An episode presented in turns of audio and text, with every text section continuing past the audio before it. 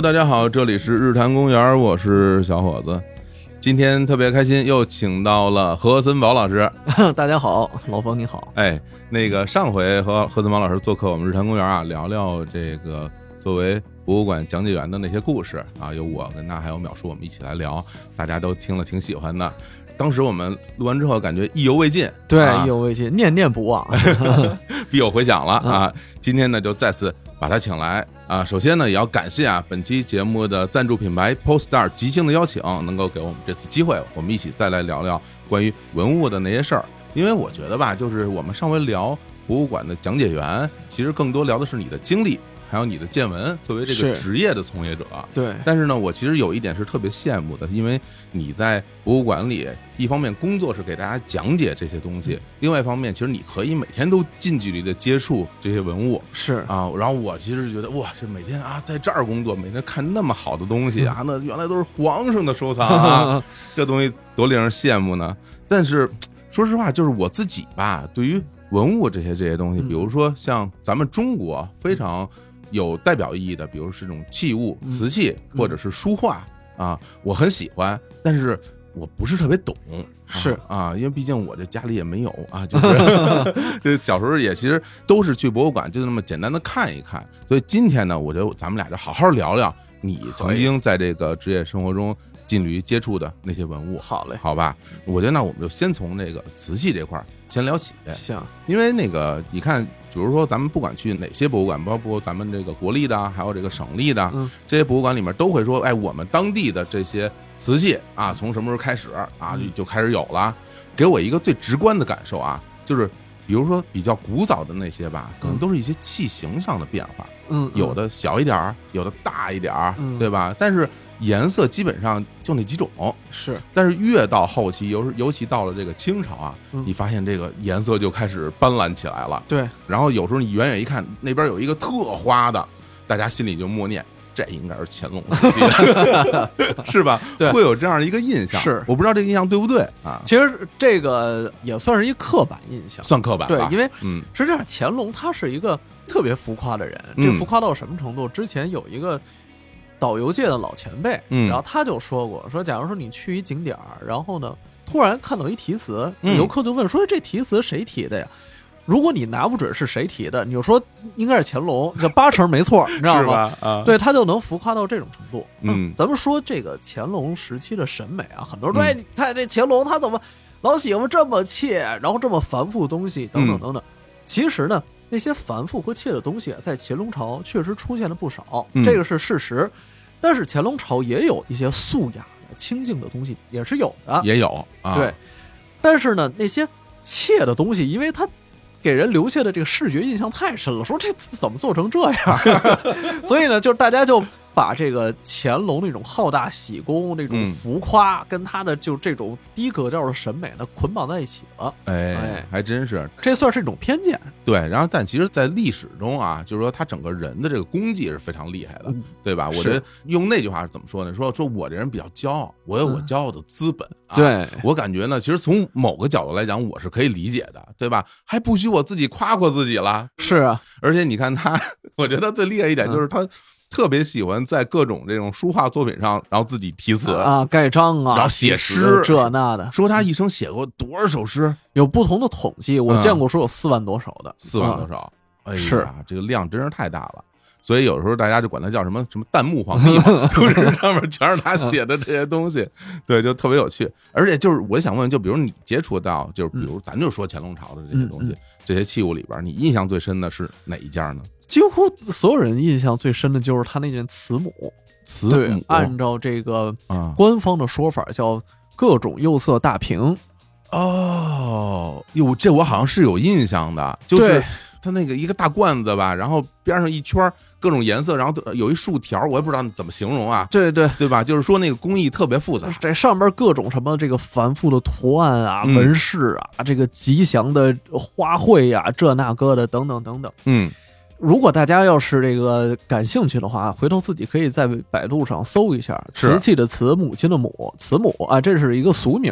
嗯你看看这个慈母什么造型，你哦你就能这知道。这慈母还是俗名儿，那那个官方名称就叫各种釉色大瓶儿。对，各种釉色大瓶，这听着像是俗名儿，这很不不是很很啊，很很正式这名字。对啊，这其实我得跟大家解释一下啊，嗯就是瓷器它整个发展的这个流程，哎一直是到乾隆朝的时候达到了一个最高的极盛。哦，我们过去总说陶瓷、陶瓷啊，嗯等等等等，觉得好像陶和瓷之间是有一个先后顺序的。是如果大家要去国家博物馆，你到这个地下二层看古代中国，嗯整个沿着时间线走一圈儿，你会发现它还真的是有这个时间顺序。嗯比如说像在这个南北朝以前，包括这个漫长的先秦，还有中国新石器时代，它陶器都是占主流。对，那个时候，这个一是烧制的温度不够，第二呢就是上釉的技术呢也没那么成熟，嗯所以呢大家依赖的是陶器。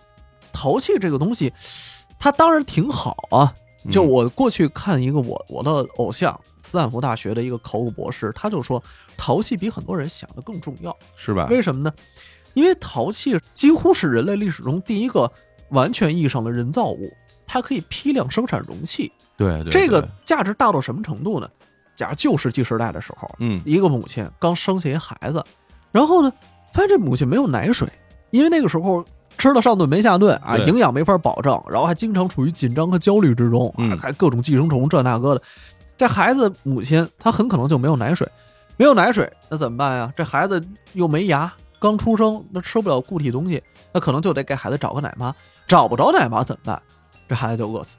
哦，还真是新生儿死亡率高，这在漫长的历史中都是一个常态。是，后来呢，渐渐渐渐，等到了这个新石器时代，陶器开始出现的时候，你会发现这个东西可太太了不起了。因为一旦有了陶器，人类就可以制作标准化容器，有了嗯标准化容器就可以煮制这种液体食物，你能给孩子煮米汤了。嗯哎，一下这个新生儿的死亡率就降下来了。嗯嗯嗯死亡率一降下来，这个人口增长的就快，人口增长的快，人口一多，这个什么社会分工啊，这个阶级分化呀，这那就都出现了。对，所以陶器对人类历史特别重要。但陶器它有一个特别大的缺点，就在于它经常渗水，因为表面没有釉，哦，再加上它那个烧制温度不够高，工艺比较低劣，所以它那个陶器上面其实是有很多细小的开口的。对，但时间一长了以后，它就被里边的这个食物残渣呀、汤汁给污染了。嗯因为你清洗不干净嘛，有机物在里边又这个腐烂发酵啊，这那个的，这陶器用着用着呢，它就容易污染食物，反而造成食物中毒啊一类的麻烦。嗯直到后来瓷器出现，你东汉再往后南北朝时期一些这个简陋的瓷器出现，一直一直发展发展发展。为什么到乾隆朝的时候，终于出现了瓷母这样的技术？因为那个烧制工艺真的已经是登峰造极了。它可以在艺术工艺上随心所欲。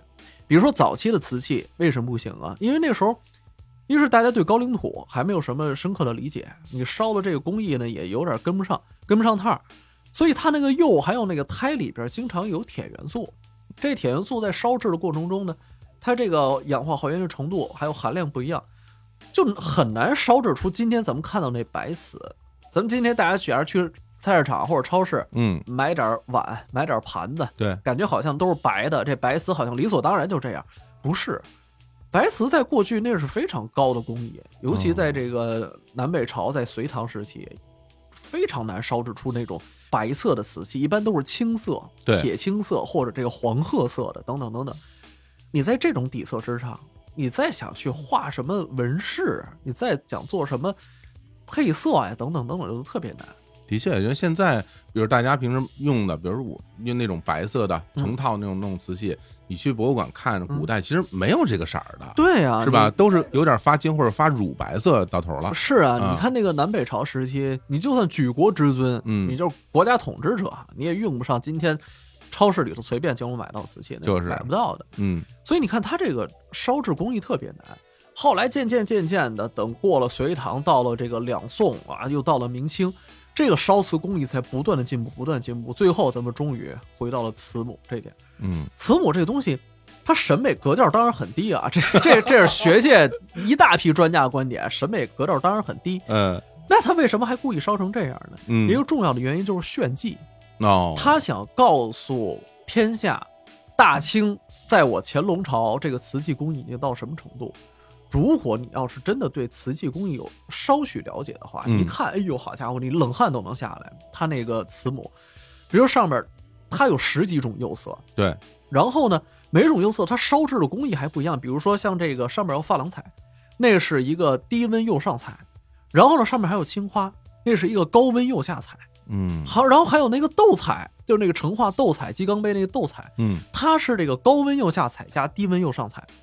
最重要的就是它上面还有一圈紫红，大家如果观察的话，嗯有一圈紫红，紫红是什么呢？钧窑的这个窑变釉，它是靠这个铜的还原实现的这种紫红。哦，你要想烧制出它那效果，得确保它在烧制的过程中处于一千二百五十度到一千二百八十度之间，就温度的这个误差不能大于百分之二。哦，那时候还没有什么温度计这样的东西，完全靠这师傅肉眼判断，然后凭经验、凭直觉。这有点太厉害了吧？因为这个窑变，它能把那窑变弄得那么均匀吗？就是是完全是一个色儿，特别难以把握。这个太难了。就是啊因为它本身是那个铜元素，嗯这个金属元素的这个还原效果难以把握或者幽微到什么程度。比如说今儿你入窑，当天这个气压、湿度不一样，对你烧制出来的东西都不一样，嗯它就能这个复杂到这种程度。而且呢，入窑一色，出窑万色，最后它还原成什么样，谁也把握不好，对谁都说不准。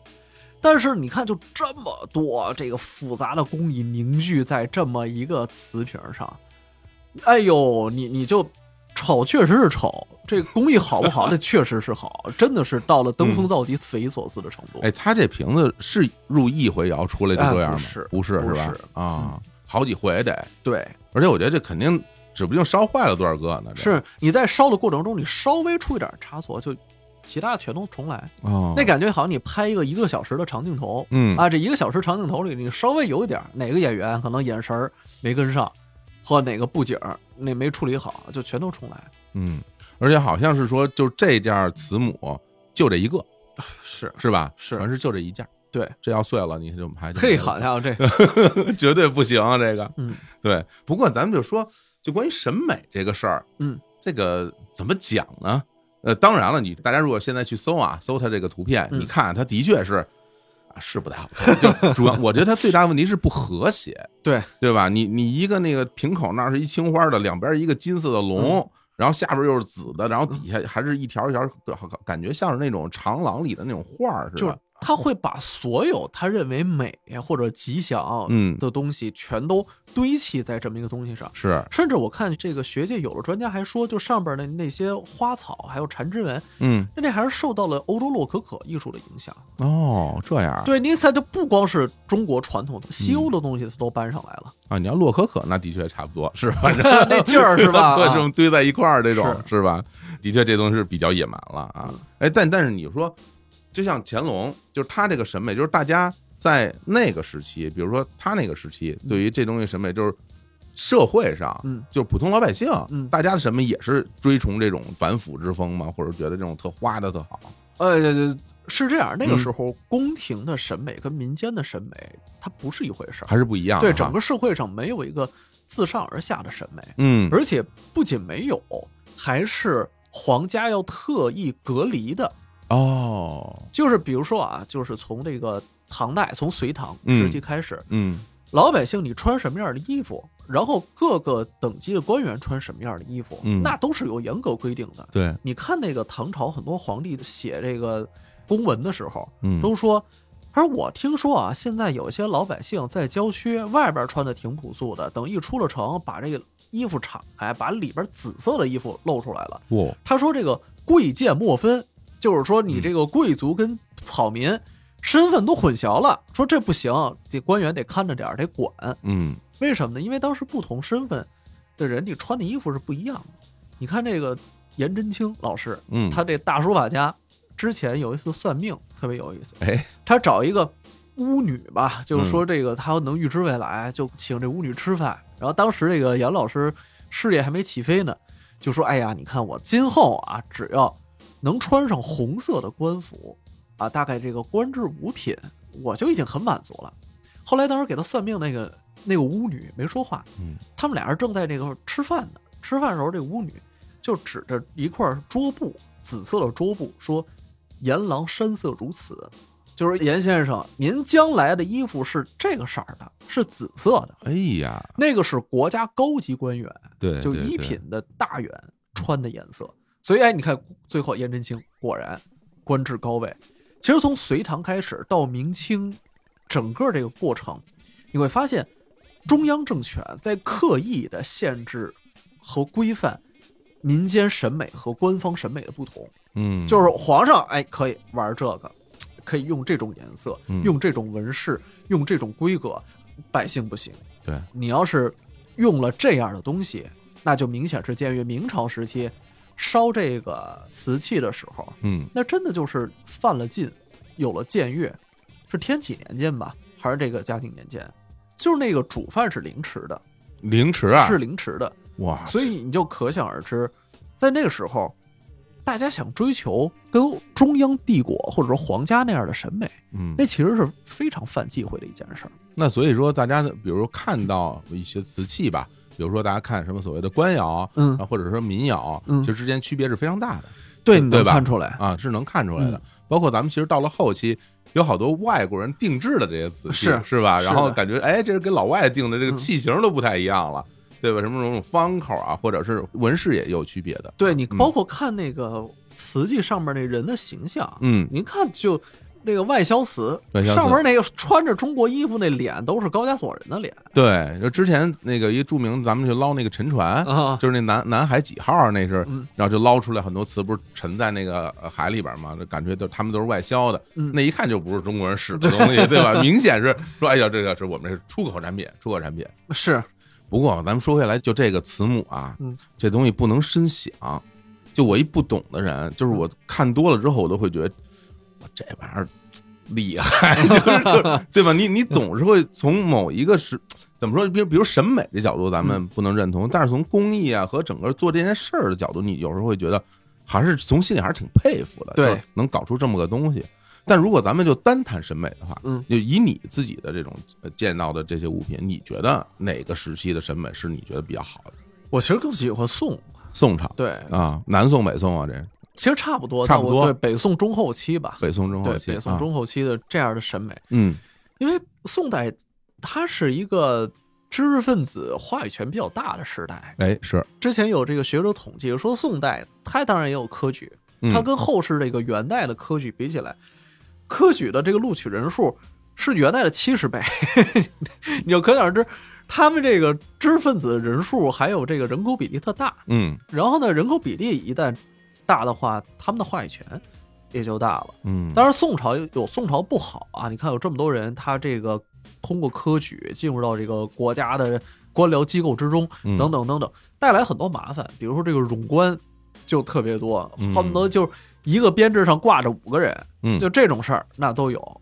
到时候宋朝官员自己都承认，说现在啊，我们这体制内人数是实际所需人数的三倍以上。是对他这都忍不了。然后像这个开封西边郊区，说有的这个县太爷，好家伙，自己升堂的时候走不了路，都旁边俩人给扶着，嗯。扶到这个办公的位置上，怎么了？这是受伤了还是怎么着？这个？就是老了，哦年老力衰哦哎呀，也糊涂了，身体也不行了，结果把这个当地的这个行政搞得乱七八糟，嗯。这些都是不好的啊，加重人民负担，然后这个降低国家运行效率。嗯。但好的一点呢，就是宋代的文化和艺术审美的格调非常高。嗯这不是我说的啊，陈寅恪先生说的，说这个中国文化造极于赵宋之时，真的是你通过他瓷器的审美，其实就能看出来这一点。嗯如果今天咱们看到宋代那什么五大名窑，比如说咱拿汝窑来说，会发现它的这个审美调性特别空灵，嗯，特别安静。嗯为什么这是一种知识分子审美呢？因为它其实遵循的是孔子的认同。哦，那么古对孔子儒家那一派就认为呢，就是你别搞得那么繁复，五色会让人目盲，五音会让人耳聋。如果你在这个声色上有过分的追求，那你这人就肤浅了嗯啊！你这人离君子的标准就远了。所以你要是一个真的受过良好教育的人，你就应该追求这种安静的、恬淡的、质朴的审美，这显然高档。嗯啊，这个是知识分子精英该有的审美标准。然后宋代那么多人靠这个读书进入到了体制之内，自然他们的审美情绪也就开始成为了社会的主流。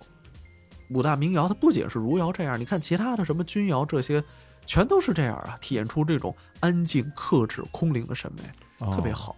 就像那个所谓的什么天青色的那个啊是不是 就是是汝窑的这种颜色吗？呃？对，不同的文献有说法，有说是汝窑的，也有说是柴窑的。哦，因为就是比如说现在，嗯。呃，我们大家生活好了啊，然后大家这个喝茶有时候还讲究讲究，嗯。比如你打开这些什么购物链接，对。你看看那边，尤其像那种什么江西啊，或者是嗯杭州啊，是。有现在很多年轻人也在做这个行业，嗯。你看他的那些，尤其是茶具，是，很多时候都说，哎，这什么汝窑风格，对。就就就这样的。我还买过一些，我感觉是是很漂亮，对。是很漂亮。而且就是你说这个汝窑，我觉得它这个影响力啊，不单单是在咱们国内。嗯有一年我去日本旅游，嗯正好我那时候在九州，当时我是时间也比较也比较充裕嘛，嗯我想我说去哪儿玩会儿呢？我就哎一查，我发现离我住的地儿其实不是那么远的地儿，有一个地儿叫有田。嗯这个有田呢，是一个日本非常著名的产陶瓷的这么一个地方，因为它当地那个叫有田烧是非常著名的。我说那我就去看看，然后坐着那个小火车，其实特偏，就感觉就进山村了啊。但是它其实是挨着海的。然后我去那儿，去那儿以后一下它那个 JR 站，我就感觉这地儿不一般。为什么呀？一下 JR 站地上都是瓷片铺的路，哇，就是 就就是车站下面，你往出走，那条路上全是瓷片。嗯你往我我哎呦，我这这功夫做到了啊嗯！然后我就之前我查了一个，算是当地比较有名的一个这个做陶瓷的一师傅，嗯。然后他有他的店，然后我说我到他那店里去看看，结果到他那店的时候，我发现那个店好像就是他家，哦，他不是那种开一门脸儿那种，感觉就是挂着他门牌儿。然后嗯。我我说那这个这怎么办呢？这我我不能上人家里去。嗯，但是我就不进又白来了嗯，壮着胆子我就敲进门嗯，然后人家就迎出来一个大姐，嗯，然后跟我说是，说您有什么事儿啊？我说我想来看看你你们家这那个瓷器。说来吧，来吧，太好了，什么就给我迎进屋里的，嗯。然后上了二楼，然后又给我什么冲咖啡吧，又嗯。泡泡茶吧，然后就特别热情，说那个说你外国人吧，嗯，我说我我我中国人嗯，他说我我在这儿这么多年没有一个中国人来我这儿，说我今天这太好了，好好招待招待你，然后就后来又把当家的那个专门烧瓷那个老师傅请出来了，嗯，然后他就给我介绍，说他们家就是烧这个所谓的汝窑窑变，嗯而且非常有意思，中文叫窑变，嗯。日语叫窑汉，啊，其实是完全一样的发音，嗯。对，然后自己又特别得意说，你看这个东西啊，这个烧的很漂亮什么，但是说这都是中国传来的这个手艺，然后他说当年是因为这个地方是个港口，嗯。啊，九州那边，所以离中国大陆比较近。他说啊，嗯。最初这些瓷器也好，茶叶也好，都是从这个港来到的日本。嗯啊，我说哦，我说还有这么渊源的历史。对，日本的瓷器历史相对短，对，就是它真正成熟的瓷器什么时候出现？都明万历年间，嗯就是那个织田信长去打朝鲜，嗯后来这个明帝国去朝鲜半岛跟这个日军作战，嗯后来在这个过程中，日本人接触到了成熟的瓷器之后，才渐渐渐渐的开始发展起来。嗯，但是日本人他对瓷器有一套自己的理解，是。包括他们做这个窑变的工艺的时候，哎，你看到就是有的它这个容器烧出来，在这个暗光下一看，跟那个银河似的，上面星星闪闪的，是，这个金属的光泽，哎，这有意思。而且我发现日本很多瓷器，你看到它的那个审美倾向也深受佛教的影响，对。那种虚无的、恬静的、对，克制的这种审美。咱们有人开玩笑管这叫是性冷淡风，嗯。但我还挺喜欢的。你看，像这个日本其他的设计，也都遵循这个原则，无印良品那劲儿。对对，原研哉，对对吧？设计那些东西，而且他们起名字的确是跟佛教有很大的关联的。嗯就像你说的那个，嗯就是像星星点点那个，有一种就是很像那个星星嘛，嗯它叫油滴天目嗯这四个字。我说嚯，我说这名儿起的真可以，它其实就很像那种。就像油滴在星空上的那种嗯点点点点点，然后黑色的底儿上面是那种有点发金色的那种那种那种样子。然后，但是他说，他说这个东西反正就是因为是窑变的嘛，嗯每一个跟每一个都不一样。于是他还同一批里边拿出好几个给我看，是说你看这个这个长这样，这个长这样。我感觉哎呀，我不是，但是你要不说吧，我我就是，但是一对比，你就感觉这个东西真的还挺有意思的。嗯，对，我而且我发现特别有意思一件事儿啊，这是学界一些老师的观点，嗯就是日本它长期以来深受那个封建文化的影响。嗯你看这个日本，它这个历史没有像中国就一个帝国接替一个帝国的这么一个过程，然后这个隋帝国完蛋了，唐帝国起来，嗯唐帝国完蛋，五代十国之后又是宋帝国，等等等等。这日本呢，它这么万世一系下来，所以你会发现它这个阶层大体上是趋于凝固的。嗯一旦趋于凝固的话，它的这个审美有一种自上而下保留下来的那股劲儿。嗯就拿这个小盆景来说，嗯之前有一个老师说，在这个日本看到，哎呦，这个日本那个有的小盆景做的真精致可爱，然后他那个名字起的也特别古韵。假如说，就这个小盆景，它叫枯草，嗯就欣赏的是那个植物衰败的那种凄凉之美。他觉得，哎，这个有点意思。你能看到是那种社会上层的人，他对于世界、对于人生的理解。嗯你说，假如说底下普通民众本来就已经过得特别辛苦了，对对对对你还枯草欣欣赏衰败之美，我觉得自己就挺衰败的。我就吃不上饭都对啊，对，你还欣赏那种衰败凄凉之美，等等嗯等等。但是同样的东西，在这国内，你就会发现是另外一套逻辑。嗯同样，假如说回到国内想买一个小的盆景盆儿，但那盆景盆儿上面假如写着啊什么上善若水，哎，然后恭喜发财，就这样的东西，能发现咱们国家这个审美是民间自下而上的，嗯是民众对于生活的一个态度，一个期待体现在了对期待体现在了这个审美上。之后呢，渐渐渐渐的为人所知，成为了风尚。一种是自上而下，一种是自下而上。还真是。对它其实契合的也是不同的社会心理他说这个衰败那东西，他不是讲叫物哀是吧？啊，哎对，有点那劲儿。就物哀那个劲儿。然后咱们国家其实很多有时候会追求一种所谓的有点畸形或有点点病态的东西，会觉得这个东西，哎，这东西稀奇罕见，我就觉得它比较美。比如说那种树瘤，嗯，这种根雕，或者有有时候那种嗯。悲凉，觉得体现出高档，对这种感觉。嗯。然后我还想起特逗一事儿，就是我之前不是练中国跤嘛，啊然后呢，嗯。这个中国跤跟柔道之间很多技术在动作细节上几乎是一样的，嗯。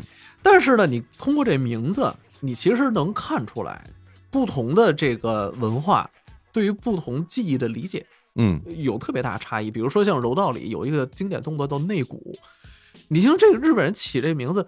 拔着那个劲儿，骨就是大腿的意思嘛。哦内鼓就是在你两腿之间，我一挑腿，然后把你挑翻，这么一个摔人的动作。嗯但是在中国，同样的动作，中国跤里有地儿就叫撩钩子。嗯你看这边叫内骨，这边叫撩钩子，或者说 那边假如说有一个名叫这个山兰啊啊，这边假如名字叫跨奔儿，或者说有那个叫内翼、小内翼、大内翼啊，这边叫什么这个脑切子，或者说叫什么德和乐 等等等。非常市井，对，非非常市井。一个嗯是深深的扎根在民间，扎根在这个现实生活。对对你看到它是从民众的智慧中来的。对另外一边儿那边儿你说那不行，我们是武士，对吧？哎我们是武士阶级阶级是非常分化的。你能看到这个阶级属性，但其实动作几乎是一样的。对，因为目的都是把人摔倒嘛。对，只不过咱们接接着说咱们之前 说咱们这个这个这个瓷器啊，说这个说这个物品，好，你觉得就是除了宋朝的这个审美以外，因为现在大家就很熟悉嘛，嗯因为在我们现在的现实生活中，还经常能够使用到这些器型的，嗯哦，包括那个开片什么的，对对，也是也是也是这些是吧？其实传到现在，这文化流传到现在一直就没有断。是。但除了宋朝的这个审美，你觉得比较喜欢以外，还有什么其他朝代给你留下印象比较深的？这我说出来，大家嗯很多人会觉得奇怪。嗯其实我特别不能说着迷吧，但是我商朝殷商的审美，他给我留下了很深的印象。哎呦，这个有点太久远了。是，你看啊刚才冯老师你就说说好像这个一直传承没有断下来，等等等等。但是殷商它完全是另外一回事儿。嗯即使看先秦啊，你会发现殷商的文化气质跟后世中国那真的不一样。嗯咱们或许可以说，自周朝开始，中国的这个精神面貌、文化精神面貌，你能看到彼此之间是有连续的，是有继承的，等等等等。但殷商作为中国信史、考古中信史的第一个朝代，嗯那个精神气质完全不一样。用这个李泽厚先生的话说，那体现出一种凝厉之美。哦，就你看这个商朝，因为那个时候大家打心眼儿里崇奉鬼神，嗯所以你要做一些什么这个器皿啊，做一些这个青铜啊，等等等等，它这个文物得体现出鬼神的威严，得体现出人的卑微。嗯哎呀，所以你看这个商朝上面很多东西，它透着一股神秘和狰狞，这种精神气质在后世的历史中其实是少见的。嗯你看宋代的这个文物，哎，它特别可爱精致；唐代的文物就特别恢宏，然后呢，两汉的文物比较质朴，嗯它跟这个殷商的那种狰狞和神秘完全不是一个路数。嗯，就你要这么说，还真是因为，比如说我们看到很多后世的这些文物，嗯它无论很大或者很小，很复杂或者很简单，它跟人之间是有关联的。它很多时候，要么就是你的祭祀的用品，要么是你的生活的用品。嗯很多时候，它和你人之间是比较接近的。嗯，但是你看那个时候，比如殷商时候呢，那些那些器物，你感觉这玩意儿，感觉摆那是吓人用的，嗯，它 对吧？它不是说给你用，是吓唬你用的，是吧？它是关于神的，对吧或者关于鬼神的这么一套东西。你看这个嗯，呃，后母大方鼎原来叫司母鼎，嗯现在改名叫后母鼎。大家去看它那个鼎耳上，嗯那是什么造型啊？那就是两个猛虎嘴里衔着一颗人头，嗯野兽衔着人头这样的这个造型，就坐在这个青铜器上。嗯包括你看，像这个商代一些富豪那个青铜钺，那个是嗯斩首肢解人用的东西。哦那个你给上边连一个大杆子，就变成了斧子了嘛。对，然后它那个前面这个青铜钺，这上边也有这个猛虎衔着人头的造型，要不然就是整个那个大的这个金属部件上做成一个鬼面的形象，嗯那也是这个行刑用的、行杀用的器具。嗯哎呦，所以你说，我当时去安阳、去殷墟看了一圈，我说哇，这商朝人精神世界怎么这样啊？哎而且，如果以后大家有机会去这个安阳殷墟的话，你到这个呃王陵遗址到那边看看，你会发现，当时人的尊严特别的渺小。嗯这这竟然抓了一批人，嘁哩咔嚓脑袋就给剁下来了，然后摆在这个墓道里，然后还有拿这个婴儿殉葬的哦这种事儿，你今天人看了以后觉得完全难以接受，啊，当时人觉得理所当然，天经地义就该这样，嗯所以那种奔放、神秘又凝厉的气质，在后世中国的文化中是极其少见的。那感觉它其实完全就是从周朝开始，整个中国社会的这个气质就发生了巨大的变化，感觉到就是人和统治者之间的关系就好像就更接近一点了。什么以人治天下了？对，你看啊，自周朝开始，大家嗯就开始转移到理智了。理智了，啊，对，说你你怎么才能做好这天下，治理好这国家？嗯你得你得有道德，对吧？对对啊，你得君君臣臣父父子子这一套啊，嗯你要处理好人和人之间的关系，是处理好人和人之间的关系。嗯然后你看，像这个周朝人，他说这个天命离场，唯德是辅，就是说，呃，你作为这个君主，这个权利是上天授予你的。那上天怎么判断你这个人有没有资格做天下呢？嗯，得看你是否有高尚的道德情操，哎，得看你这个德政实行的是否完善，嗯。得看你是否能让百姓幸福，啊、他是靠这一套伦理来维系这个天下的。但商朝可不管这一套，商朝远远方这甘肃那边抓来羌人，嘁哩咔嚓就给剁吧碎了，就埋到这个墓里了。哎呦，真是，就是你，就是小时候，你说看这些文艺作品，有时候也会留下一些心理阴影。比如我小时候看那《封神榜 》，是，你觉得这玩意儿，哎呀，这个人呐，就过来要要么就给什么炮落了什么又挖了心了，又是吧？然后就感觉这都是野人啊，这嗯完全跟跟我们所理解的所所谓中国古代这不是一回事儿。嗯但其实很快你到了。三国的时候，你发现人怎么这么多心眼儿了？开始，然后曹操说了，说，哎，说这个押连官大人，我跟你商量个事儿，我跟你借个东西啊，嗯说借什么？借你项上人头一用，嗯是吧？要不然咱们这个无法平息大家的这个愤怒了。是，你感觉这个时候他已经非常的知道该怎么跟人相处了，但那时候感觉就是你过来吧，我剁死你，全全是这种东西。是他这种变化怎么这么大？就忽然之间，整个社会就发生了巨大的变革。我觉得这可能跟帝国的建立有关。嗯这当然是我自己的一个猜测啊，它不是学界的公论。你知道，就是当建立一个帝国的时候，你会发现，政治它就成为了一项职业工作。嗯在过去，政治往往是跟身份捆绑的更细。比嗯如说，我为什么能成为这片土地管事儿的呀？因为我这贵族身份世袭来的，我爹就在这儿管事儿，嗯，他把这片土地还有这权利传给我了，我在这儿也管事儿。然后呢，我爹为什么能管事儿？我爷爷传给我爹的，对对吧？你会发现，这个先秦时代那个封建贵族，他的这个权力、资源、身份是可以世袭下来的。嗯，但是等到了秦帝国以后，你凭什么能在这儿管事儿？皇上任命你在这儿管事儿，你才能在这儿管事儿。你是这儿的官员，说你死了以后，你能把你这官职传给你儿子吗？不能啊！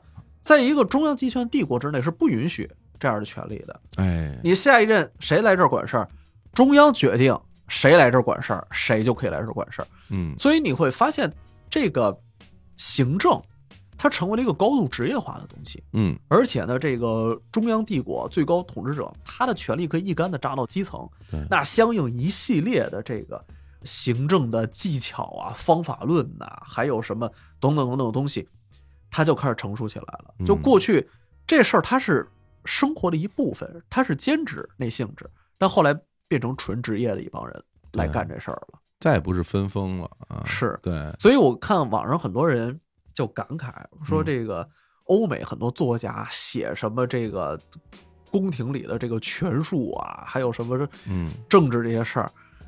你 你熟悉中国文化，人看了以后觉得这特别幼稚，你知道吗？对小孩儿似的，对对对，人都特单纯。对但是他们觉得好像已经耍够了心眼儿了，但是 中国读者就觉得这真是跟一群孩子似的。是感觉就是一条路拐一个弯儿，哇，这事儿就已经深了，对吧？那那像咱们当时这什么。完全什么游说六国什么的，这这你一听，我得感觉我一人能做这么多国家的首相，到处当埋伏，嗯这事儿可太深了。那对外国人来说，哇，这这这还可以这么搞，对中国文化就非常善于去协调人和人之间的关系，嗯他在这事儿上理解的是非常深刻的。嗯嗯。哎，不过有一个事儿吧，我一直没想明白，今天就是我忽然间想到这个事儿，我一定得跟你探讨探讨。嗯，就关于啊，因为中国咱们讲了那么多文物啊，但其实有一种东西，嗯，我觉得这么多年吧，就没什么大变化，嗯就什么呢？就是车。啊啊，也有时候我们开玩笑就聊说这说中国这个其实就是现代的科学嗯进到咱们国家其实是比较晚的了，是是吧？我们其实一直也没有发展出我们这边的这个现代科学这条线儿，是尤其是像什么数学啊、什么物理啊什么嗯的。当然有人在做这方面研究了，但是并没有成系统来弄。然后我就会会去看，然后大家就说举个例子，说咱们国家好像对这科学没兴趣，嗯就比如说，呃，原来看啊那殉葬坑里边那些马车，嗯，长得就就那样。对，然后到了这个，你看《红楼梦》那帮人坐那马车还那样哈。还长那样。对然后呢，就是说穷的朝代呢，这马车就比较简单。嗯，这富裕的朝代吧，就把这马车弄得倍儿花啊，雕轮画柱，然后搞的那种大帐子呀，是弄弄特漂亮。那实际上呢，还是一马车。对，基本原理是没变的。对，就是整个就这条线儿，你你会发现，哎，为什么咱们国家这么多年就是关于车这个事儿，嗯就根本就没人花心思让把它变得就更厉害点儿？这个我是一直都不理解。首先，我想问问你，是不是这么回事儿？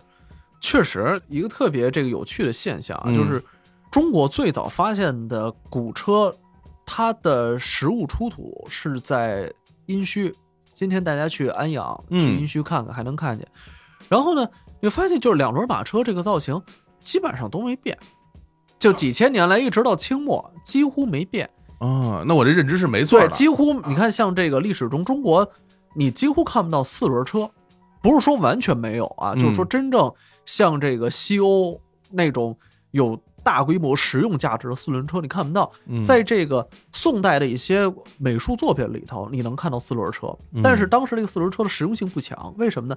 因为它没有转向装置，四个轮子想转向特别难，哦，你你得使劲给它横着拉。生拉，你才能让它转向。哦，等于那个轮子都是死的。对，那个太平车嘛，它是嗯用来这个负重和物流的，嗯但你在这个实际复杂的这个应用中用不上。嗯你看，像这个宋代，他这个君主坐的这个玉鹿，也是一种大型的这个两轮马车。嗯它这个车规模大到什么程度？前边几十匹牲畜拉着，后边得有人吊着，吊在车上。为什么呢？因为它这个是一两轮车，嗯，这车座又特别大，所以他得保证这车的配重是平衡的。哇，就是你后边要是没有人吊在这车上给它压重，那这车就翻了。哎呀，这还不是一般人坐车，嗯那是君主坐的车，高级贵族坐的车。嗯，他宁愿有这样的丑态，他也不愿意说咱们琢磨一下这个技术有什么改进的地方。是。没有，我就不理解这事儿，对。就一直就搞成这个样子呢？你是啊。跟商朝时期就这样，然后嗯。这个都到了宋朝，到了明清时期，其实还是这样。咱们玩那个原来小时候玩那游戏《那帝国时代》里边不是它就是文明的进展有一些标志性的节点，对，对对吧？其实其实不同的文明，你会发现大家最后分支走的路向是不一样的。嗯。比如说近海的民族，他就是说造船那边的特别厉害了，是。是吧？然后呢，平原地区呢，然后他这个房子就建得特别牛建那种大城墙、大堡垒什么的，就就挡别人嘛。嗯。但你会发现，其实，在文明最开端的时候，轮子的出现嗯。是一个非常非常重要的节点，对。而且所有的文明都出现这个东西，嗯，这是全人类的一个共同的发明，嗯。对吧？那中国这个这个车有没有记载是咱们本地发明的，还是说从外边就？这事儿目前在学界还没有定论啊哦但是呢，主流观念或者说现在证据更倾向于车辆技术应该是自西方传入的，哦，有这么几个证据。嗯首先，第一个证据就是从考古出土的这个时间线来说，嗯呃，西方车辆出现的更早，嗯那五千多年前的时候，呃，就已经开始有实用性的车了。哦，但是咱们中国这边这个真正实物出土的殷墟啊，那都是这个商代中晚期的事儿了。你想，这中间差了一千多年。对，还有就是，西方车辆它的造型形制比较多，有两轮车，也有四轮车，嗯等等等等。但是呢，咱们中国长久以来就一直是两轮马车，对，这个为什么能说明问题呢？就跟好像这个物种扩散似的，越是这个物种的起源地，它的多样性就越多。嗯因为你像往四周扩散的过程中，你不可能这儿有什么就一点不剩的全都给扩散出去，嗯这往往只是这儿的一部分扩散出去，然后呢，在那边形成了一一片新的环境、新的天地等等等等。所以呢，有可能是这个车辆技术在扩散过程中，它只是两轮车这个技术扩散出去了，嗯就所有技术储备中的一部分扩散出去了。然后呢，四轮车没有扩散，嗯，这个出于某种原因，一些这个小概率事件的共振，使得这个四轮车没有传到东方，这也是一个证据。最重要的就是，你看这个西方车辆，它的技术，它有一个起源、发展、成熟的过程。哦这个对于任何事物发展来说，它都是一个客观规律。对，比如说，咱用这个苹果手机，乔布斯说我们发明出一新的手机啊，iPhone 八。嗯啊，人说怎么怎么上来就 iPhone 八呀？对啊你一二三四五六七哪儿去了？是说没一二三四五六七，我们上来就 iPhone 八，呵，就没这说，对吧？嗯但是呢，咱们中国的车辆，你会发现这个殷墟那个两轮马车刚出土的时候，那个技术水平非常高，明显比这个西方高一截子。哦，咱们就拿那个轮子来说，嗯你看这个西方最早的那个苏美尔时期的那个车轮，那就是一个圆木头片儿，跟饼干似的，然后上面插根杆子，还是四个轮子，还是前后四个轮子，而且都不是马拉，是驴拉。为什么呀？因为这这车的技术太差劲了，马跑得快，你速度一起来，车就散架了，就翻了，所以得驴或者牛拉，慢一点，哎，慢一点儿，咱们嗯慢慢来。后来等着这个技术进步了，它这个车轮的辐条数量开始上来，刚开始四根辐条，嗯然后六根辐条、八根辐条、十根辐条等等的。你看咱殷墟那个商代那个马车一上来，十八根辐条、二十二根辐条，好家伙，那个技术明显就比西方强一截子。哦，但是人说上来就有辐条，对，上来这技术水平就是特高。iPhone 十，对，啊上来人说，那你嗯这早期原始车辆哪儿呢？没找见，没有 没找见。啊，就你能看到这个技术是突然一下就出现了，而且很成熟。我们是从那个在一块冰块底下垫着两根大圆木头，突然之间就变成了有一个十八辐条的大车了。，对，啊更早的时候呢，有没有车轮存在？可能是有的。嗯，我们见过那个车辙的痕迹，哎比如像二里头，我们见过车辙的啊，痕迹，叫车辙啊，但是没有实物出土，嗯，嗯，没见过这实物。可能已经就毁了，或者时间太长了。对，你看那个两个车辙留下痕迹，中间还有那牲畜留下来的脚印儿。那明显是，对，嗯，但是呢，你说它到底是车辙还是拉着像这个雪橇一样的结构，这不好说。对吧哦哦，对对，对因为你没亲眼见过，所以它它各种其他可能性没法排除。嗯我们真正确凿无疑的古车就是商朝中晚期中国，哦那距今三千多年，你和这五千年的这个历史中间差了一千多年呢，再加上这个西方它那个车辆有一个发展成熟的过程，那嗯这个清晰可见，整个这个传承啊、脉络呀等等清晰可见。但是咱们这边目前的考古证据还不够清晰，所以呢，现在学界很多专家认为呢，是我们祖先特别善于学习，啊，前边外国的这个车辆打眼前一过，人说嘿这点子好，嗯咱也照着来一辆，哎，于是这技术就继承来了。所以呢，这个车辆在中国历史出现，它是一个文化交流的结果，这个就有点像那个西洋钟，哎，对吧？你看这可以这么个外国进进贡过来，哎，弄了一个特别漂亮的、精美的钟表，是啊，这一到时间，那鸟还叫，还会喷水，这个咱们原来可没有，是忽然之间就有了。那为什么会有？是人家送你的，对，是吧继承过来，这它是一个文化交流的结果啊嗯？这个我觉得是比较有说服力的。是的，但是还有一两点，我我觉得还是有一点点想不通的地方嗯啊。就比如说，你看人他们这欧洲那些地儿啊，这个地形结构挺复杂的。是啊，你或者说你咱不说欧洲，那嗯你说这个小亚细亚嗯啊，你说那什么两河流域，是，那他那边也不像咱们中国似的这大平原。嗯，我就想说，这大平原弄这车不是更方便吗？我们应该就多弄点车，我们拉那些粮食多好呀，是吧？嗯那反而是人家那些地形复杂地方把车弄得越来越越好，咱们这边方便车来进行，结果我们还是没把它弄起来。这块儿我也其实也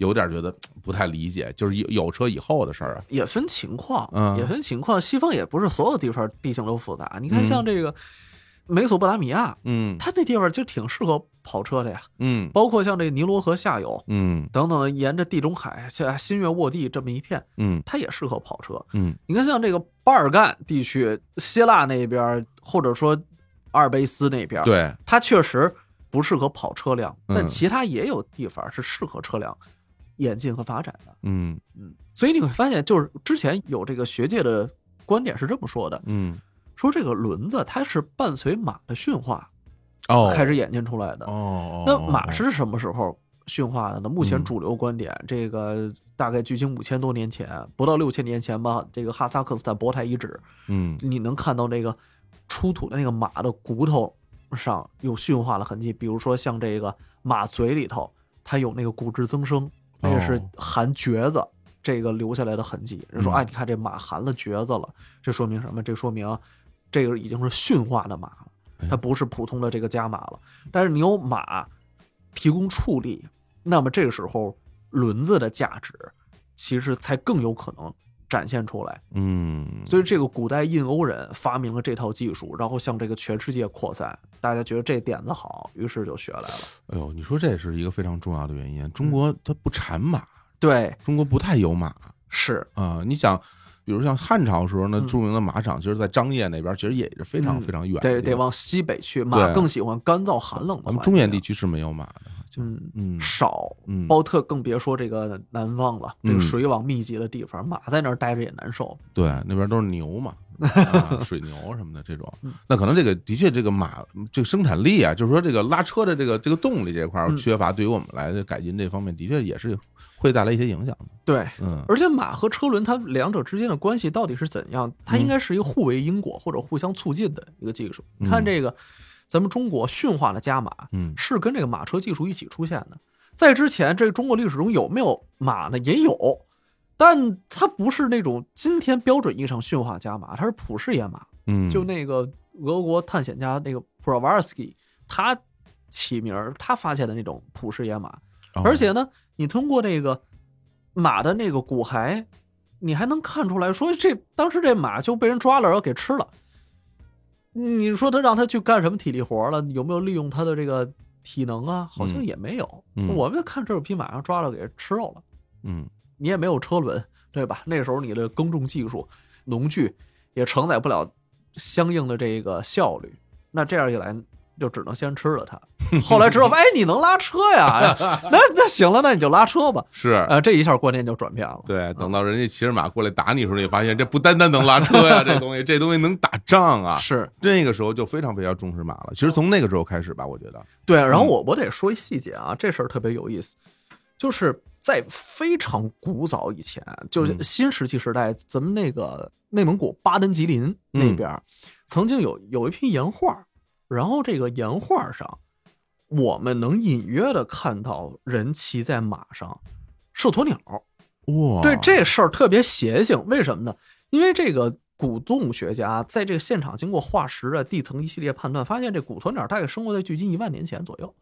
哦然后呢，但是这个壁画上竟然有人骑着马射鸵鸟，这说明非常久远以前，对，曾经在这个内蒙古巴旦吉林这一片有人骑过马，但他很有可能啊，很有可能只是驯服，而不是驯化，这是两个概念。嗯什么叫这个驯服呢？就是你把这动物你给它控制好了，然后你让它听你命令，你让它干啥就干啥，你让它往东它就往东，让它往西就往西，这叫驯服。什么叫驯化呢？就是你不仅要控制这个动物的行为，你还得控制这个动物的生殖。嗯，然后呢，你你可以对它进行选育、进行配种，明白，哎，这才叫驯化。比如你把那个暴躁的个体啊，给它这个剔除掉，然后留下这个温顺听话的，等等等等，这个是一个漫长的过程。对，所以说，一万年前人那个内蒙，咱们当地人可能有人已经驯服了马，但驯化的迹象目前还没有看见。哦，这可能是在当地也是一个像传说级的这么一个人物，嗯可能就这一人儿，他有这本事，对是吧？我这么想，就是他可以驯化了一匹马，然后他能干这事儿，不是其他人可能都干不了。你想那时候又没有马，没有马镫，你嗯哪儿那么厉害？你过去骑着马还能射鸵鸟，你多厉害啊！是哇，这这就像一个就是我们的神话传说里边什么后羿射日，那就是当年的后羿，真是特厉害啊。我觉得也加强了一个偏见，嗯然后好像是人在内蒙的同学，然后到 到来这儿上上学了，人问说你你你们内蒙同学是不是上学都得骑马？他说没有啊，不骑马。结果发现，好家伙，人类这个驯化马之前好几千年，这种人就骑马了。特老特谦虚，还说不骑马，你这这岩画上都画着你这骑马，哎，这事儿挺有意思的。嗯，那所以说啊，就是说，其实这个文化交流这件事儿嗯是非常非常重要的，当然对吧？你说当年马车这嗯东西就是从国外是吧，跟商商朝之间就有这种文化交流，哎，但这有历史记载吗？这是史料的。对，现在一些考古证据显示啊，有这个趋势，哦，而且呢，一些相应的车辆技术，我们也能看到这个自西北向中原地区扩散的过程。比如说，哦，像这个在先秦很多这个墓中会发现一种奇怪的东西，叫弓形器。嗯。这个弓形器呢，它是干什么用的？过去一直在学界有争论，有人说它是不是加强这个弓身的呀？就是你拿弓射箭，然后它这个金属的构件儿你绑在这个弓上，嗯然后就能加强这个弓的强韧啊，等等等等。后来他发现不是，就这个弓形器虽然叫弓形器，但是它应该是挂在腰上的，有一个自动驾驶的这个作用。啊，对，它这个弓形器上边俩钩，嗯人家过去一直不明白这钩干嘛使的呀。然后呢，通过它这个出土位置，发现它往往出现在人的腰部。嗯然后呢，再根据周围的这个配套啊，伴随出土的东西看了以后，目前学界主流观点认为，弓形器它就是一个自动驾驶器，干什么使的？把那个弓形器绑腰上，然后嗯你这个驾着马车，手里得拽着缰绳。嗯这时候突然发现，哎呦，这个敌人过来了，你得拿箭射他，可是你手里攥着缰绳的，那怎么办？你得控制双手。于是你就把这个马的缰绳挂在这弓形器的钩上，这上面有俩钩，哦，并排了俩钩。这时候呢，你用这个左手拿弓，右手搭箭，你想让这个马马车往右边走，你就向右侧拧身。哎，这样一来，它这弓形器两个钩子一拧，这个马的头的转向，这样一来，这车辆就朝右走。你往左拧身，这个车辆就往左走。你想这个减速，你往后一挺腰，这个不是马的缰绳就拉紧了吗？这车速就降下来。发现这个弓形器应该是干这用的，它是一个自动驾驶的器具。太牛了吧这个，对，而且你通过它这个出土的这个嗯频率呀、出土的定年呀等等等等，你能看到整个这个弓形器，就这个自动驾驶器，它有一个自西北向中原扩散的过程。这是什么朝代时候发现的？这个商朝就有了，商朝就有了，大家去国博能看到就实物。哦，我天，真没想到，真没想到。我觉得有时候真的挺有意思啊。有时候因为咱俩一聊天儿，收获一些新的知识的时候，它就会改变你很多对于过去事情的心目中的印象。是，对，比如说咱俩没聊这个之前，那我可能会觉得，哎，这古中国古代人说大家就驾着车出去，那都是双手拉着缰绳。嗯，那保不齐有人其实不是这么这么出去的，有人可能是挂在腰间的。是所以说，你看，你现在想起一首古诗啊，古诗怎么写？说向晚意不适，驱车登古原啊啊。很可能这位先生啊，就可能这挂在这儿，然后手里拿个笔写，一边儿一边看一边写啊嗯。夕阳无限好，只是近黄昏。嗯，开玩笑，但是我觉得，哎呦，这个真的有意思，这个真的，那看来这个这个文化交流其实非常非常重要。对，就是我觉得特别有意思一件事儿，你发现很多事儿特别简单，这嗯怎么就想不到呢？哎，别人不捅破那层窗户纸，你就是想不到，嗯，真的就是这种情况。你说这马灯，马灯你在马肚子旁边弄俩环儿，你踩着这多稳呢？这么简单一道理想不到。你看到别人踩马马灯之前，你就可能就完全不会往这儿想。对，都得抱着马脖子。对，你看像那个旅行箱，嗯它底下不是有俩轮儿吗？你啊拉着它啊走，就更省力。今天你去机场，什么空姐、游客都拉着这箱子走。对，就这旅行箱底下的这轮儿，它什么时候才在社会上扩散开啊？二十世纪七十年代啊，大啊，家才想到这点子。这人类都登月了，就么？你说箱子底下安一轮儿，你直接拉着省事儿，这事儿大家就就想不到。过去怎么解决问题？你说这箱子行李太沉了，在机场雇人嗯给，你搬。是，所以这就是特别有意思的一件事儿，特别简单的一件事儿，只要你看一眼，马上就能会。嗯，可是你看不到，你就不会往那儿想。还真是，你想大家看，就看啊，这些呃过去的那些老的电影儿，嗯哪怕是八十年代那些电影，嗯。你看有一个富家的一个一个一个太太，嗯，然后出去玩，有好多箱子，是。都是有那个雇人帮他拎着箱子，什么放上船啊，什么放上哪儿啊，还得跟人说别把我那什么爱马仕给我弄坏了，是吧？对？你感觉那木箱子其实都是没有轮子的，那都是已经八十年代的文艺作品了，对呀、还真是。你要不提，还真是没有想到，这是很多大家都会觉得现在就已经是习以为常的现实，其实可能都是在很近的时候才出现的东西。对，对你包括其实我觉得就是中国这汽车，嗯。现在大家看，哎呦，中国满大街都是汽车啊，嗯。这没地儿停车。其实我印象中，至少在北京，嗯。什么时候满大街都是汽车？那都是非典以后，是是是，零三年之前，嗯。我真我印象特别，我上高中那那会儿，嗯。北京路上没有那么多车，嗯。什么同学家里什么谁家有辆车，那我那这人家里得多有钱啊，而且一共就那么几个品牌，对对吧？吧？啊，这个什么叫皇冠，这个叫夏利啊，这个叫桑塔纳，对吧？是，所以说后来真的是非典之后，然后我正好那会儿又回到北京，开始大学毕业了嘛，嗯开始上班了。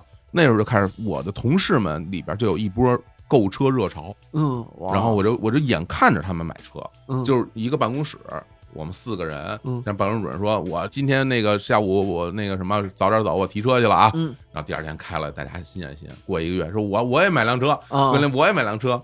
然后我们这公司楼底下就那几个车位，然后大家每天就开始抢车位。嗯原来呢就是八点半上班啊，大家八点钟来这儿，就车就有地儿停。嗯，等到过了一年之后，你发现七点来这儿都没地儿停对，就忽然之间就进入家庭了。是。对，其实这不是说一直是这样，它是有这么一个过程。对，在更早以前，假如说九十年代的时候，嗯，那时候别说买车了，你出门打车都是很奢侈的一件事儿。太奢侈了。就是嗯那个那时候，要不然红色夏利，要不然就是黄色面包。对，他那黄色面包车都是推拉的那种门，嗯然后里边人斜着坐一圈儿。嗯，我印象特别深，当时假如说你你打完车，你需要开票，都不是机打的，是那个司机师傅手写的哦，是吗？那个发票，哇，然后写完之后还还给你撕下来什么之，哇天哪！就是嗯现在我相信很多人都已经回忆不出那时候的细节了。是，如果大家对这些汽车啊嗯感兴趣，北京有一汽车博物馆，嗯嗯，就嗯在那个南四环，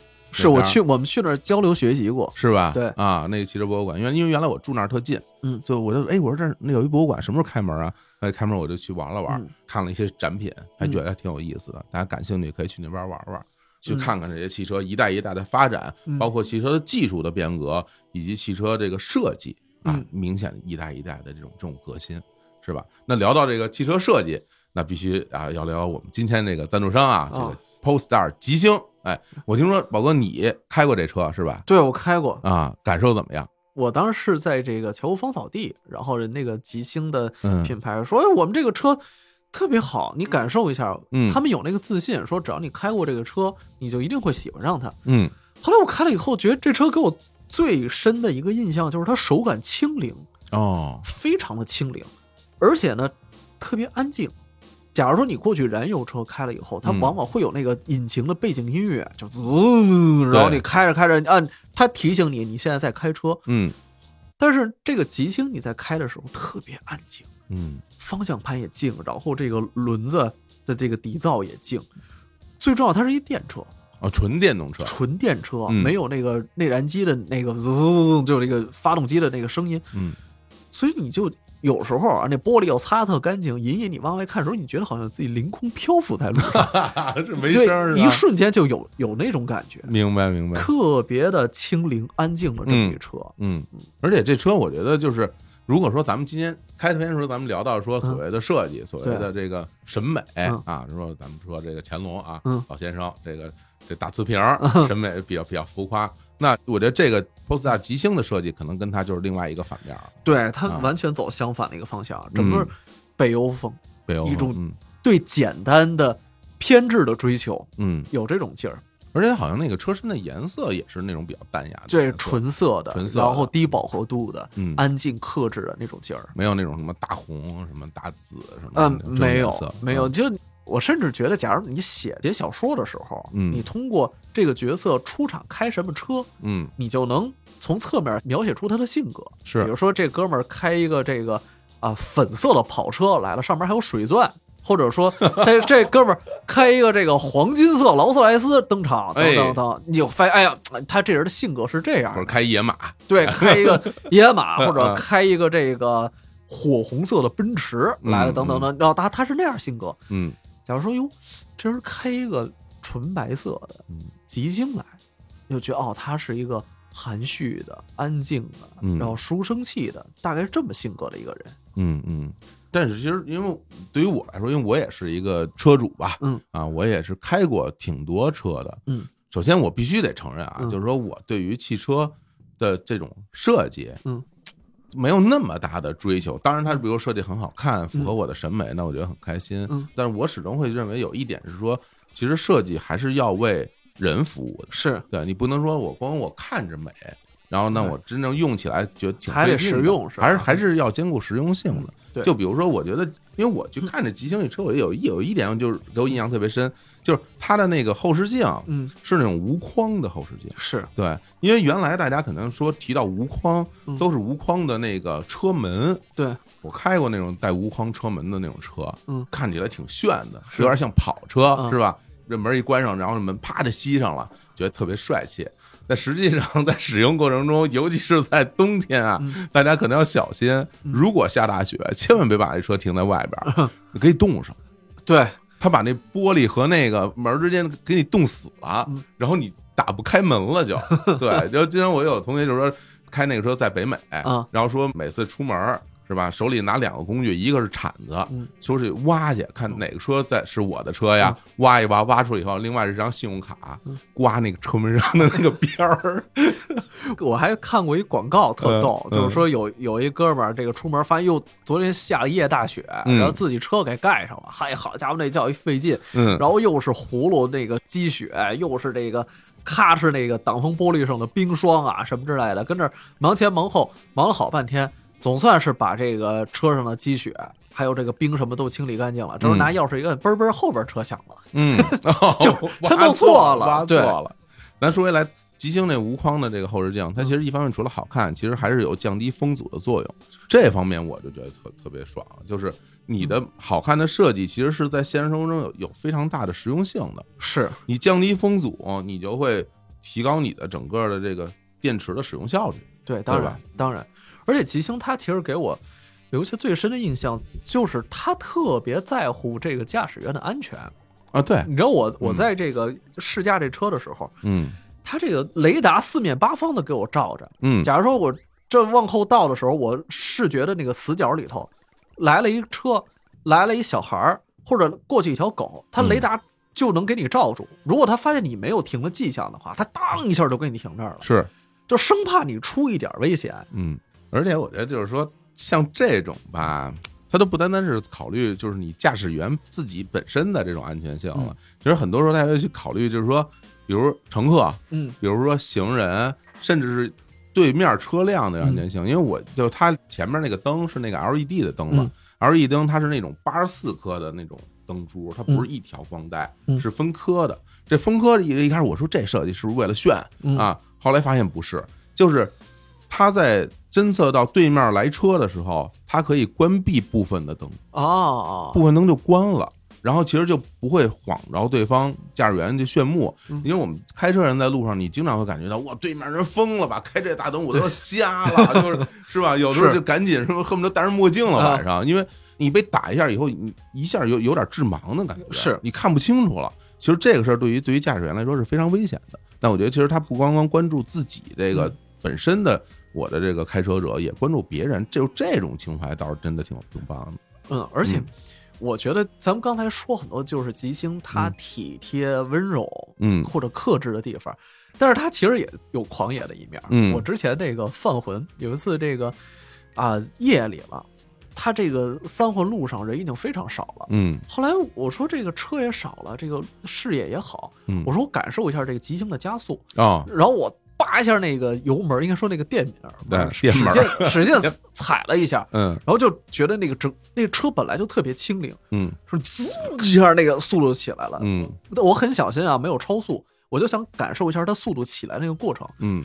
哇，一下我发现真的是，就是当你速度起来的时候，首先它那个方向盘也变沉了，变重了，对它，怕你稍微这你你你哆嗦，你速度一快，这个车容易出危险。嗯它首先帮你把这个方向盘变得更沉一些，让你好控制。第二呢，就是它整个这个提速的过程嗯特别的凌厉，对，那感觉就好像他他本身是一个哎呀穿着白衬衣、戴着金边眼镜的一帅气小伙儿，嗯，但把这个衬衣啪一撕开，发里边六块腹肌，这不是你吗？就这种劲儿，哎呀，我觉得这这个是挺有意思的。对，这是我觉得这是电动车的一个非常大的优势嗯啊，就是电动车的就是在提速的过程中嗯，它能给到你的那种动力感和加速那种快速度，其实是比燃油车要更厉害的。有时候大家就外面去你去做这种电动车，你能感觉得到嗯，它一下就呜一下就起来了。是，对吧？然后就感觉这个中间这个从零到加到一个限速的这个时间段变得非常短。我觉得其实这个东西其实是很安全的一件事儿。为什么这么讲？因为有的时候大家在路上开车，嗯，你想超别人一下，你踩一脚就得有，是如果没有，你就容易撞着别人。对你提速越慢，你超对出的过程就对你其越长。你只要你一踩，我发现我本来我觉得我能够一个空从他前面过去，嗯然后但是你一踩他没有，你们俩车就就很可能就别上。对经常因为这个出现事故，在路上你看有俩车嗯侧面撞在一块儿了，嗯为什么？就是因为这个。对但如果你这速度够快的话，你直接过去，那大家相安无事。是，对，这个也是一个安全性的保障。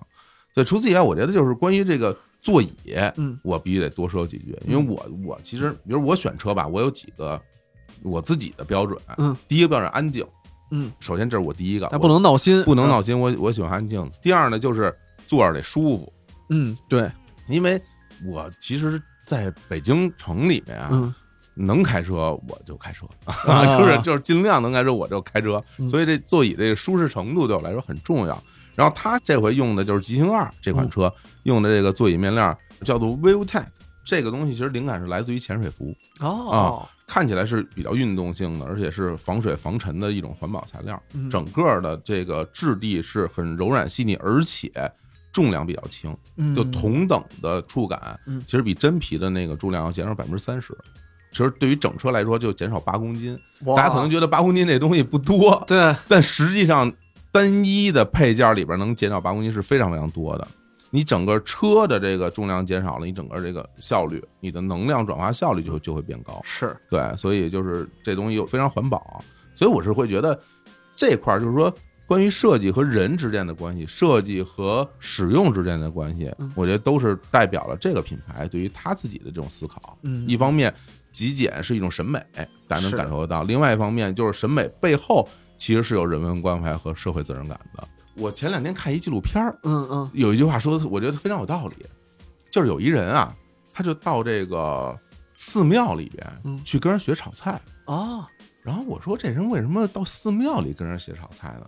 然后他说有一回我就来这儿玩儿，然后就吃到他这儿的菜。嗯，后来寺庙里做饭的这这位呃算是僧人吧嗯，说了一句话我特别感动，他说你吃下什么东西，嗯你就会变成什么样的人。嗯嗯，我觉得这就是它传递给我们一种，就是说，你这个人不单单是你想象出来的人。嗯比如有的时候我们会觉得，我想成为这样的人、嗯啊，我觉得这样的人特别好，但他完全是一种你的想象。但是你真正是一什么样的人，其实是你做着什么样的事情，你读过什么样的书，就像你所说，然后你用着什么样的东西，所有这些东西它汇聚，它会反哺你。对，大家也会通过你的行为来判断。对，它会反哺你，反哺你以后，其实你就我王阳明怎么说，就就知行合一了。啊，对 对吧对对对对对对，那所以我们开着这个车也可以知行合一。是，那如果大家对 Polestar 极星二这款车感兴趣，如果你在北京的朋友，你可以到线下的 4S 店去体验。刚刚宝哥说，在这个乔湖芳草地啊，还有这北京的怡迪港，嗯，还有这个祥云小镇，都可以进行这个触摸试驾啊这个活动。成，那今天也特别感谢啊何东宝老师来再次做客日坛公园，嗯哎，这个再一次解答了我心中很多疑惑。对，我觉得这种免费求学这个谢谢谢谢冯老师的邀请啊啊！行吧，那我们今天就跟各位聊到这儿，也希望我们未来有更多次的合作，继续聊天。对，来日方长，好的，嗯，就跟大家说拜拜吧，拜拜，诸位。再见。